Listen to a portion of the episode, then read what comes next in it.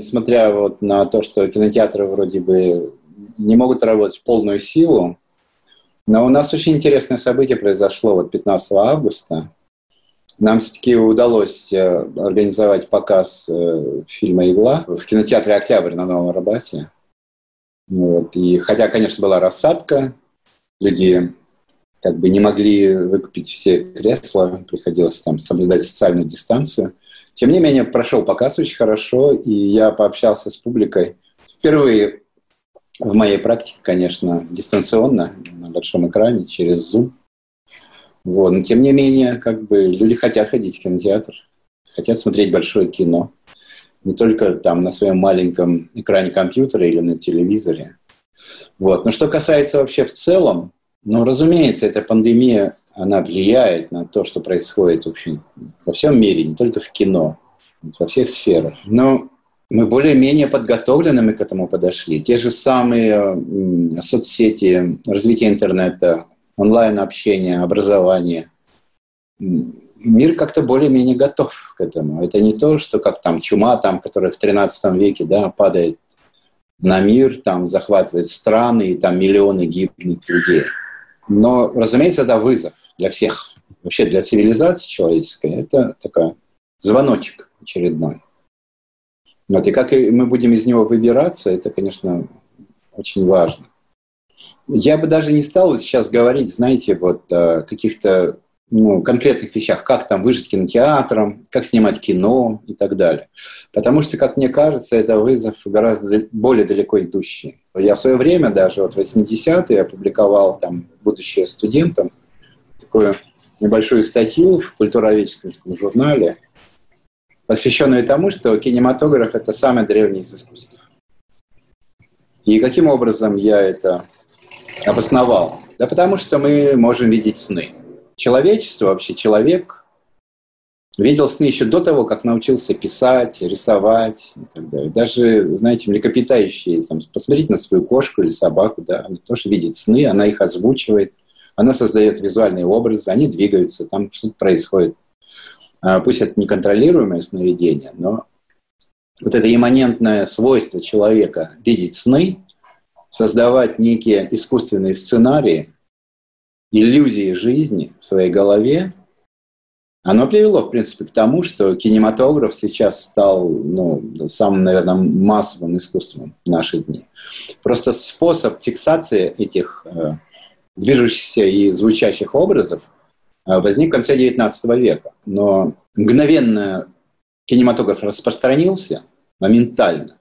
И ведь даже братья Люмьер не ожидали, что это будет каким-то новой формой искусства. Они относились к этому как к очередному просто аттракциону, и это все умрет. Нет, не так. Человечество увидело то, что сны можно видеть на экране, и поэтому, конечно, мгновенно завоевало умы человечества, и оно будет всегда. Оно уже никуда не уйдет. Кинематограф будет. В каких формах он будет развиваться, это большой вопрос. Вот и пандемия, наверное, поставила такой вопрос, а можно ли потреблять кинематограф один на один? Вот ты же потребляешь свои сновидения один на один, ты спишь, ты их видишь. И появление стриминговых платформ, оно, в принципе, тоже рассчитано на потребление одиночное, да, всего визуально, аудиовизуального контента.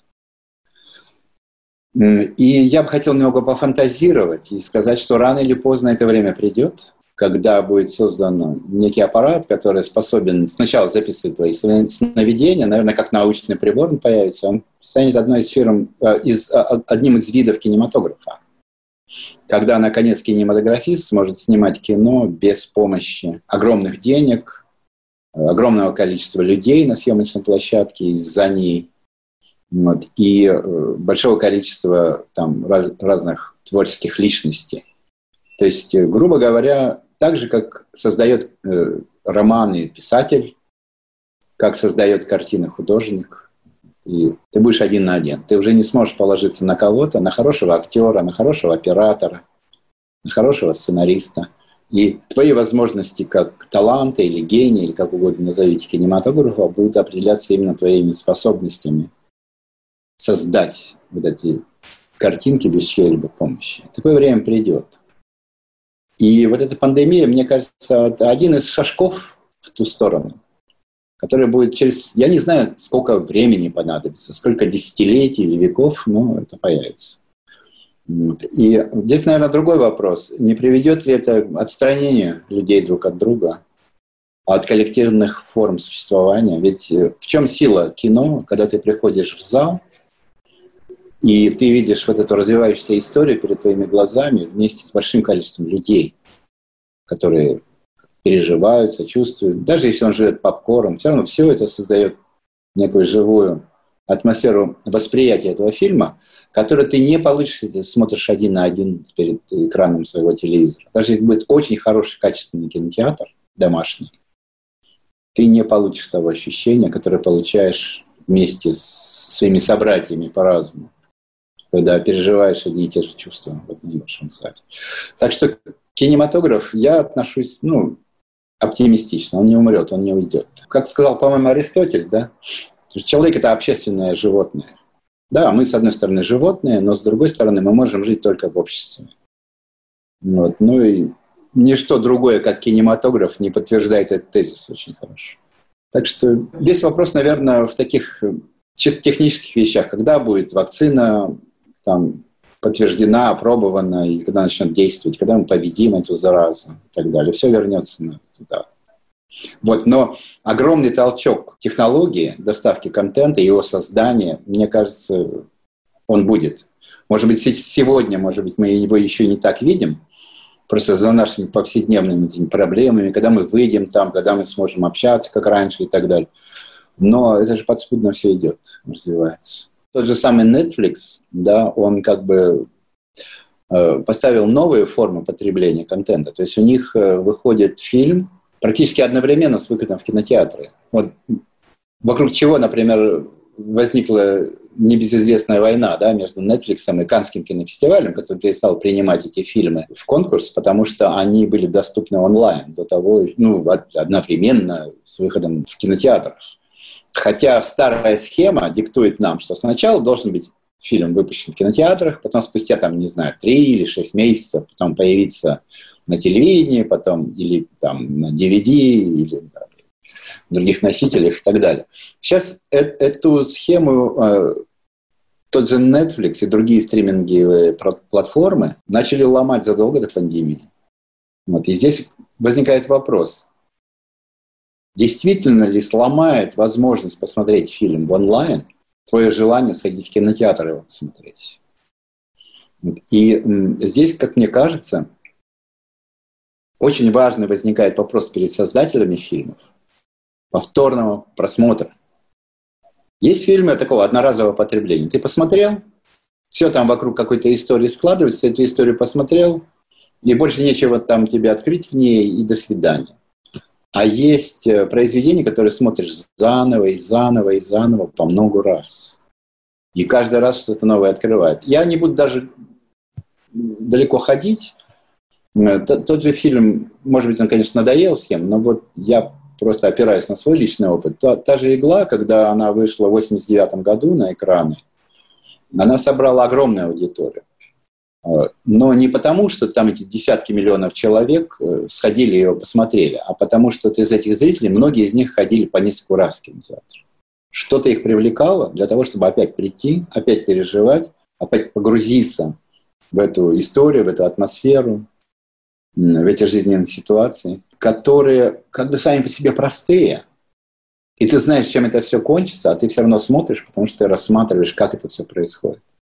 И, как мне кажется, вот э, драматургия сейчас, для того, чтобы фильм стал успешным, будет вынуждена все больше и больше внимания обращать именно вот на такой способ рассказывания истории, который зрителю хочется пересматривать и пересматривать. И у нас и в советском кинематографе есть огромное количество примеров, да?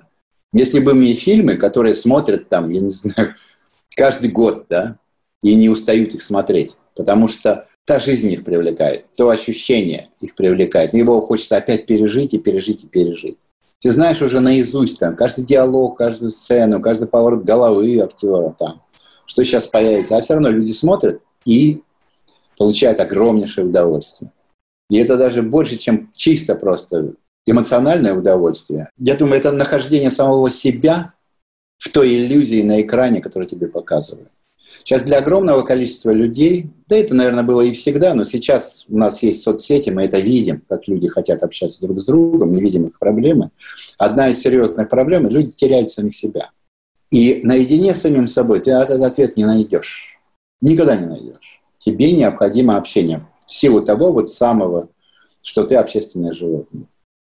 Вот. И вот этим запросом людей, количество которых на Земле неуклонно возрастает, это очень важный, я думаю, стимул для кинематографистов, которые должны над этим работать.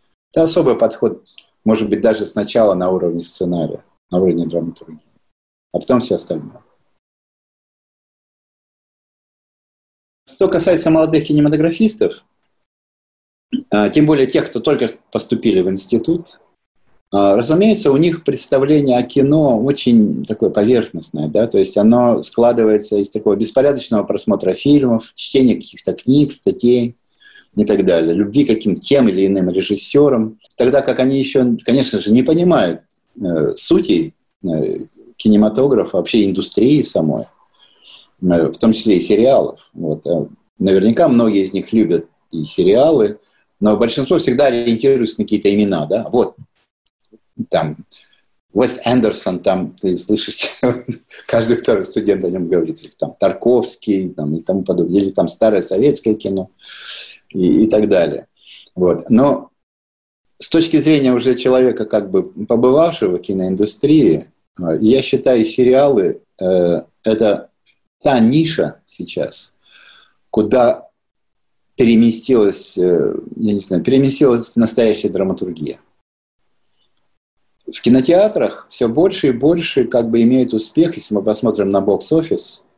Э, это блокбастеры, которые я бы мог сейчас так вот, используя вот это великолепное выражение Эйзенштейна, правда, употребленное им немножко в другом контексте, монтаж аттракционов.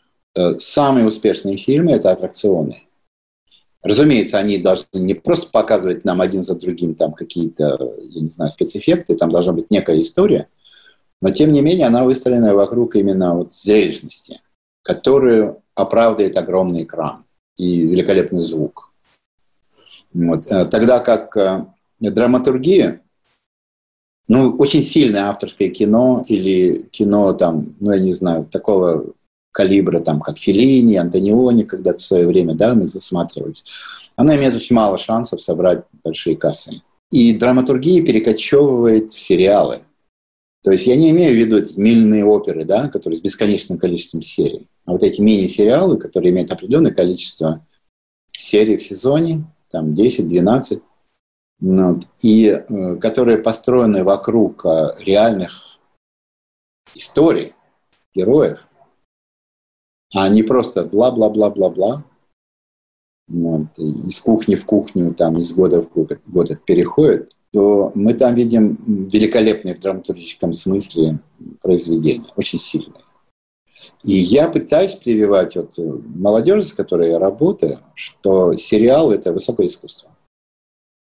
И в отличие от кинематографа, в сериалах главенствующую роль занимает сценарист – кино, если ты не режиссер, а только автор сценария, после того, как твой сценарий приобретен, переработан, сделан брейкдаун, там расписан там весь КПП там, и так далее. Все, больше сценарист никому не нужен. На сцене и на площадке главенствует режиссер. И, разумеется, все люди, с которыми он работает. А сценарист больше, в принципе, даже... Его даже никто не хочет на площадке, честно говоря. Такова реальность. А, в сериалах все с точностью до, до наоборот. Сценаристы, которые создают сценарии для сериалов, для пилота и пишут Библии для всего там сезона и последующего развития этих сериалов, они главные, они короли, они там боги. Ну, так называемые шоураннеры или креаторы, да. Разумеется, они нанимают еще там отряд других сценаристов, которые им помогают расписывать эпизоды, потому что это огромная работа. Они, реш... но они решают, как развивается этот сериал, как развиваются их персонажи. Иногда ты до конца же не знаешь, как это будет. развиваться, потому что здесь есть обратная связь со зрителями. Они вдруг неожиданно могут полюбить одного персонажа, который должен был вообще там умереть и, и там второстепенную роль отыграть, но вдруг он становится центром притяжения зрительского внимания, интереса, развития его судьбы и так далее. В этом отношении даже есть нечто общее, хотя это тоже далеко, конечно, но между сериалом и театром. Тогда как между кино и театром пропасть больше, то между сериалом и театром эта пропасть сужается, потому что есть отдача зрителя. Ведь э, принципиальное отличие театра от кинематографа заключается в том, что то чувство, то событие возникает здесь и сейчас перед твоими глазами вот в этот вечер, когда ты пришел в театр и смотришь на сцену. И эти живые актеры переживают это, вот то, что сказал Станиславский, здесь и сейчас, перед тобой. В кинематографе нет. Ты себе снял, ты смонтировал, все, он больше не меняется. То есть здесь и сейчас в кинематографе это во время съемок. Это первый дубль, второй дубль и так далее. Потом ты его смонтировал, ничего не изменишь. И даже реакция зрителей тебе не поможет там фильм перемонтировать. Все, это уже сделано. А, тогда как сериал выходит сезон, люди его смотрят, люди пишут, люди обсуждают. Вот. И создатели, шоураннеры очень внимательно следят за зрительской реакцией на свои истории. И они их развивают по ходу. И вот в этом есть некое вот это вот сближение между этими двумя формами искусства. Хотя по форме выражения, конечно, сериал это ближе к кино. То есть ты снимаешь, смонтировал, показал. Но потом ты можешь это учесть в следующих сериях, в следующих сезонах и так далее. И это непредсказуемо. Как оно будет развиваться, это непредсказуемо. Возьмите даже тот вот знаменитый, да, многосезонный сериал э, Lost. Даже самые создатели не знали, как он завершится и как возникают параллельные линии, как возникают параллельные миры, почему возникает вдруг флешбэк 70-е годы, и те же люди живут, да, вот там, на этом острове, что-то делают. И как возникает параллельный мир, в котором, оказывается, не живут, а, оказывается, они мертвые, и это где-то непонятное между чистилищем там, и адом и раем и так далее. Вот. И эм, и это все возникает по ходу работы. Это огромная и интересная сфера для киношников. И вот в Голливуде сейчас считается очень престижным попасть вот в шоураннеры хорошего сериала. Вот перекочевывают самые известные, талантливые сценаристы в эту сферу. Вот и я это пытаюсь тоже, конечно, молодежи объяснить. Чтобы они не относились к этому как вот, знаете, это мыльная опера. Это, это просто там строгать, строгать и строгать. А это серьезные... И, и это кино, можно сказать так, но с, с продолжением. И лучшие сериалы, как видите, они имеют кинематографическую ценность. Ты его смотришь как фильм, не снятый в эстетике фильма, кинематографа. Это не телевизионного просто какой-то передачи. У меня какая-то такая странная штуковина, да, происходит все время. Вот а, что-то происходит в обществе, и я вспоминаю сюжет, который я придумывал там задолго до этого. Но я не знаю, что это такое. Вот. Ну, например, вот в свое время я написал в, 8, э, в 96 году написал э, один сценарий, который продал. У меня француз купили, но так у них не дошло до съемок. Он рассказывал о теракте в Мариинском театре, когда группа чеченских боевиков захватывает э, Мариинский театр в Питере во время спектакля, во время балета. Вот, и выдвигает условия там, ну, прекращения там, военных действий. Тогда же была вовсю чеченская война шла. И э, об освобождении там схваченных каких-то боевиков и так далее. И я пытаюсь понять их тоже, то есть их мотивы. То есть мы следим за ними, как они это все делают. А потом, несколько лет спустя, случается Нордост. И э, что самое даже жуткое, в моем сценарии имя, фамилия руководителя а, вот этой террористической группы только на одну букву отличалась от реального потом, который Нордост захватил. Да и много других вещей там, которые мы даже писали при Викторе, да, вот о том, как будет разваливаться Советский Союз, когда многие еще не думали, что он вообще развалится когда-нибудь. Ты что-то сочиняешь такое. И я открыл такую штуку в себе, что что бы ни происходило вокруг, ты всегда смотришь вперед о возможных каких-то вариантах, сценариях развития ситуации, а не от того, что случилось. Вот. А, и вот даже когда вот изучаешь, я, ну, силу моих занятий драматургии, конечно, много читаю там и Аристотеля и так далее, и э, замечаешь такие вещи, подтверждения как бы своему методу, когда он говорит, что драма не должна говорить о произошедшем. Драма говори, должна говорить о возможном и вероятном по необходимости. И вот так получается, что ты всегда смотришь вперед. Сегодня пандемия, а ты думаешь уже, что будет за пандемией. В кинематографе любая тема является темой, в том числе и пандемия. Вот. Если она просто преследует как бы цель вот такой вот э, привлечь интерес на каком-то актуальном событии, это не означает, что это будет хороший сценарий и хорошая работа. Поэтому мы будем оценивать только с точки зрения художественной ценности того, что пишут ребята. Но мы никак их не ограничим каких-то тем. Или там говорят, вот все давайте сейчас про пандемию пишите сценарий. Нет, конечно. Вот. А каким-то образом это может э, сублимироваться, в других формах выражаться. Ну, например, некоторым нравится, да, вот это одиночество. Они э, как-то сумели вернуться к своим проектам, пересмотреть как бы свои задумки, планы на жизнь, да, а другим, наоборот, это в тягость. Вот он не может там сидеть, там, как медведь в клетке, да, в зоопарке. Вот нужно общаться, нужна активная подпитка, да, от своих друзей, товарищей, да и просто улицы там, и так далее. Ну, люди разные бывают. Я, например, вот эту пандемию обратил себе в пользу, потому что я очень многое подтянул, что для чего не оставалось времени, когда ты, знаешь, очень много общаешься, ходишь, тебя не остается просто свободной минуты. Я сейчас э, нашел время благодаря этому работать над книгой. Я большую книгу о драматургии сейчас пишу для издательства «Эксмо» российского. Мы подписали с ними договор, это крупнейшее издательство. Вот, и благодаря этому у меня работа хорошо движется там. Вот. Но потом у меня был интересный опыт такой появился, что я сейчас впервые делаю фильм на удаленке полностью. Правда, там есть одно но. Основной материал уже был снят в прошлом году. Вот это был материал об экспедиции в э, Антарктиду на автомобилях. Двойное пересечение Антарктиды на автомобилях, таких внедорожниках. Очень интересный материал. И я его взялся смонтировать, что-то доснять в интервью, что-то дополнить там инфографикой, архивными материалами и так далее. И вот у меня группа, например, э, которая монтирует фильм, сидит в Москве. Вот, э, я сижу здесь, я пишу здесь сценарий, мы общаемся по Zoom, обмениваемся э, видеофайлами смонтированными там через Google Drive там, и так далее. Я такого раньше, конечно, не мог себе представить. Тем более, когда мы снимали на пленку это было бы невозможно.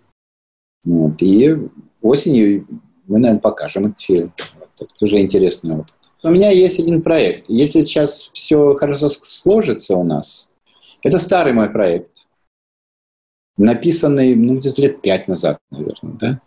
А, он повествовал о том, что а, группа документалистов приезжает снимать очередную серию сериала по выживанию, ну, знаете, как вот э, «Выжить любой ценой», да, или вот какие там есть, «Борьба с природой», там, всякие вот эти вот, «Man vs. Wild», там, «Bear Grylls», там, и так далее. Когда снимаются э, такие псевдодокументальные фильмы о том, как выживать э, в одиночестве, там, в пустыне или на море, или где-нибудь в Арктике, там, и так далее.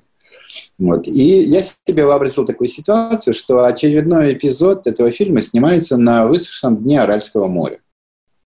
И вот они приезжают туда, они снимают, и э, по ходу съемок маршрут их пролегает через заброшенный поселок Кантубек. Это настоящий поселок, э, который являлся вот таким офицерским городком на острове Возрождения. Так называемый остров Возрождения был в Аральском море.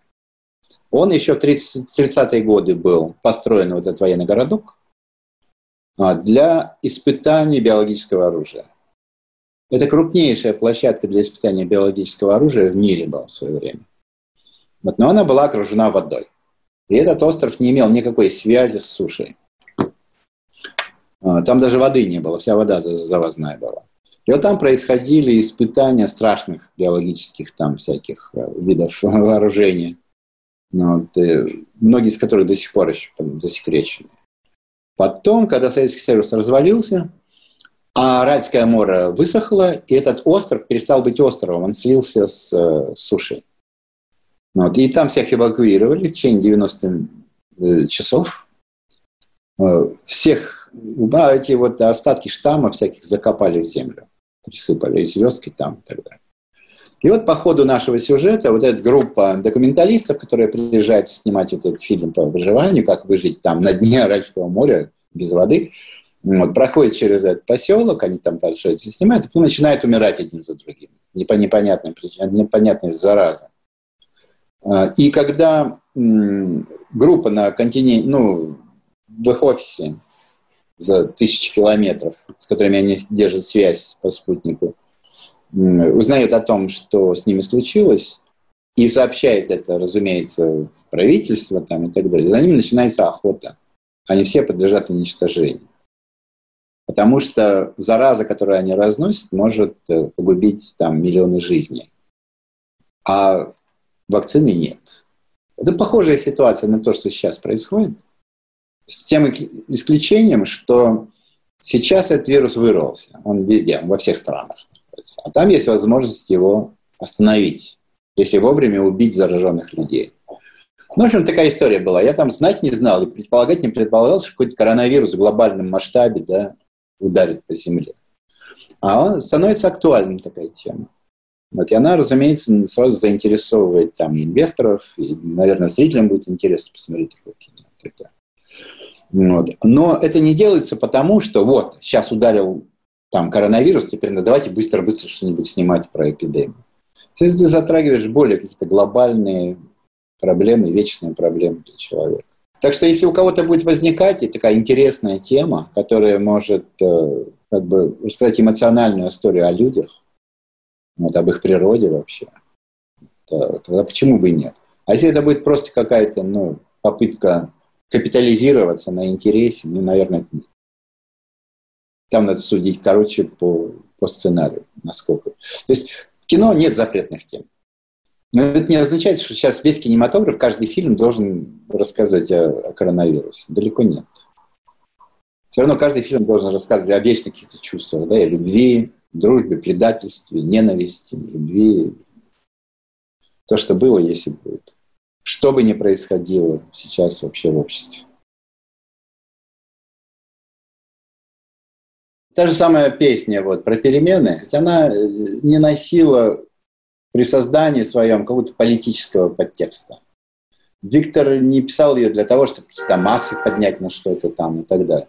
Эта песня, даже если вы посмотрите его собственное интервью, а тем более, если вы могли бы поговорить с ним, будь он живой, она писалась больше для самого себя. И любой человек, даже вот Виктор, который воспринимается сегодня как такой человек абсолютно верный себе, вот без сомнения идущий, защищающий там свой взгляд на мир, на самом деле у него же тоже очень много сомнений было, которые он обращал самому себе. Сделал следующий шаг, не сделал следующий шаг. Песни, которые он писал, они э, являлись как бы обращены к самому себе и подбадривали самого себя на то, что нужно новые шаги делать, идти, идти вперед. В каждом из нас есть трус, да? В каждом из нас есть человек, которому там диван, покой, газета, телевизор, э, как бы, ну, ближе, чем выйти на улицу под дождь и куда-то идти в неизвестность. Вот. Но ты понимаешь, что если ты здесь остаешься, ты предаешь самого себя. Вот. И когда он поет об этом, он обращает это самому себе, и он что дает ему силы дальше идти, творить, и писать и так далее. И сам способ написания песен, он как бы афористичный такой. То есть он вроде с одной стороны простой, говорит о том, что там ежедневно с каждым из нас происходит, но когда уводятся оттуда излишние детали, да, он становится таким универсальным, этот текст. То же самое происходит вот с многими его песнями, в том числе и переменами, которые сейчас могут восприниматься уже и на политическом уровне. То есть они универсальные. А с другой стороны, конечно, большая доля актуальности еще и в том, что он, он вечно молодой. То есть он разговаривает постоянно с новым и новым и новым поколением молодых людей, которые приходят в эту жизнь, оставаясь молодым, оставаясь их голосом. Вот. И когда молодое поколение приходит в эту жизнь, это неизбежность, когда бы это ни было, в античные времена, в средневековье там или сейчас, молодое поколение всегда приходит в конфликте со старым. Большим или меньшим, но это природный, физиологический конфликт. Он заложенный природой, эволюцией. Потому что сначала ты ребенок, и родитель отвечает за тебя, он тебя воспитывает. И ребенок воспитывается, и сам родитель тоже воспитывается. Вот его собственное опекунство своих детей, его тоже ведь воспитывает, его преображает. Он сам же тоже был молодым и маленьким и так далее. И э, чрезмерное э, вот это вот э, опекунство, оно обращается своей противоположностью. Когда вчерашний милый ребенок вдруг превращается в бунтаря, непослушного там хулигана или еще чего. И возникают конфликты. Оно происходит из того, что молодой человек-то вырос, он осознает себя личностью, но он еще не готов принять всю тяжесть на свои плечи. Но он готов к тому, чтобы отрицать вот то, те сценарии, те придуманные вот вещи, нужно быть тем или этим, нужно поступать так. А, он отказывается их принимать. Почему? Потому что он готовится, сознательно или бессознательно, он готовится к взрослой жизни. Ему нужно подтверждение к тому, что он к этому готов. И в раннем возрасте это выражается в бунтарстве. Вот. А, и потом оно распространяется уже на более серьезные вещи, как культура, или там профессия, или я хочу этим заниматься, или тем, или хочу творить, или слушать эту музыку, а не вашу, там, или там такое рисовать, э, жив, картины такие делать, или такие. Или выбрать э, свою профессию, а не ту, которую куда вы меня толкаете или устраиваете, и так далее. Вот. И Виктор воплощает вот такое исследование своим собственным, как бы, своей собственной личности. Твердо стоять на том, что тебе нравится, и делать это, чтобы не творилось вокруг. И это будет актуально всегда. И следующее поколение будет точно то же самое переживать. И следующее, и через 20 лет будет то же самое. Если при этом музыка как бы попадает, она же очень хороший мелодист, Виктор. Гениальный мелодист. Вот его, я обращал внимание даже, что э, я думал, это может быть у меня такая просто случайность. Там маленькая племянница, да, там есть там 5-6 лет, при Викторе еще живом. Вот она, включишь эту, она сидит и слушает эту музыку, разговаривает с ним. Он там что-то говорит, там поет песни, она ему отвечает там, ой, я тут, да успокойся, там, она принимает это за чистую монету, как будто это вот происходит в жизни. И музыкально, потому что это очень просто, и в то же самое время это мелодично и уникально. И тексты такие, которые могут воспринимать, оказывается, даже дети. Вот. И, и это будет, и будет актуальным еще многие-многие поколения. Вот я в этом уверен. Оно не забывается, оно уже доказало себе, что оно не забывается, значит, оно и не будет забыто.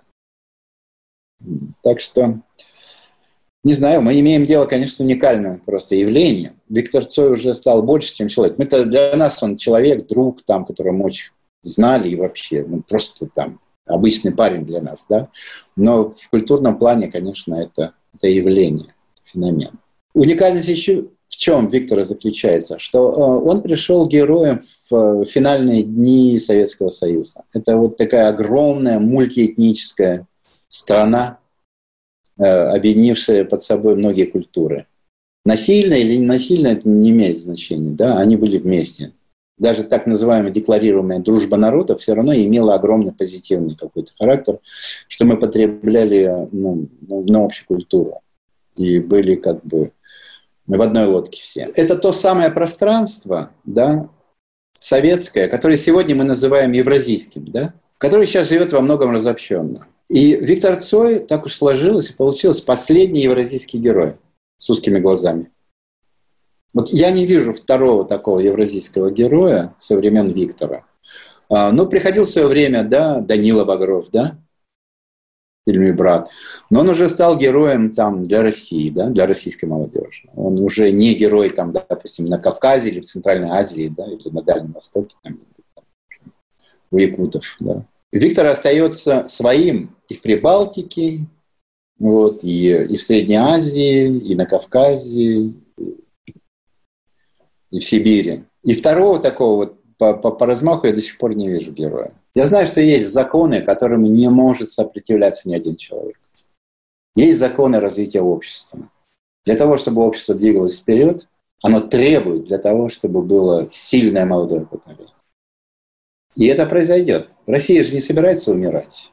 Далеко не собирается. Она должна развиваться, она будет развиваться, она будет рождать все новых и новых и новых талантливых молодых людей, которые найдут в себе силы и смелость эту миссию нести в себе. И они будут делать, работать по максимуму.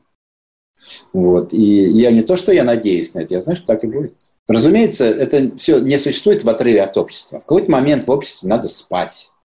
Какой-то момент в обществе надо проснуться. Там есть какие-то законы социального развития и так далее. Это не означает, что в те периоды истории, когда народ спит, не рождаются гении. Нет, они рождаются, но они спят. А в другое время вдруг мы видим, и возникает огромное количество гениев. Ну, как, например, в 20-е годы да, прошлого века в России – возникла целая плеяда великих художников, переоткрывателей во всех сферах. И в живописи, и в кино, да, в архитектуре, музыке и так далее. Это не означает, что в то время родились более талантливые люди, чем там в другое время. Не, но само время сделало их востребованными. Вот когда это время сделает их востребованными, все будет. Будут великие художники, будут великие произведения вот, и, великое искусство. Это неизбежность закон просто развития человечества.